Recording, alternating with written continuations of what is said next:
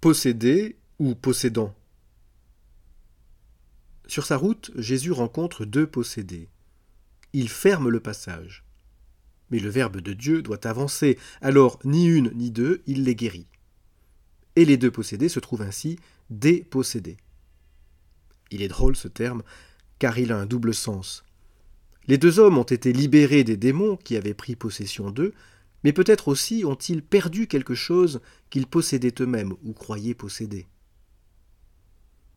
Nous aussi, parfois, nous faisons barrage, comme ces deux-là. On ne peut rien nous dire, nous sommes à fleur de peau, nous n'arrivons pas à aller plus loin que la plainte, et nous ne supportons pas la moindre remise en question.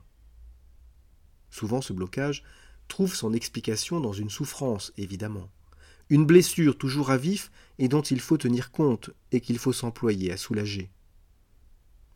Mais j'ai constaté que, parfois, cette blessure, source de souffrance et de fermeture, devient partie intégrante de notre vie, de notre identité. Je veux dire que nous nous construisons avec, autour et à partir d'elle. Nous la possédons alors comme un bien, d'une certaine façon.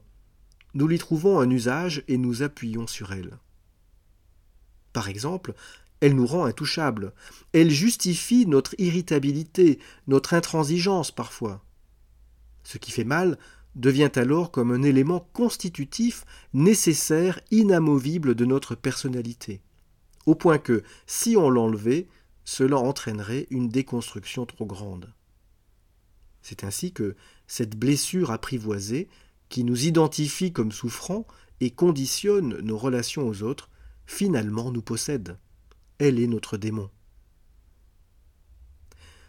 C'est peut-être pour ça que la guérison ne consiste pas seulement à éradiquer le mal, il faut accepter d'en être dépossédé, le laisser filer ailleurs et accepter de se reconstruire sans lui.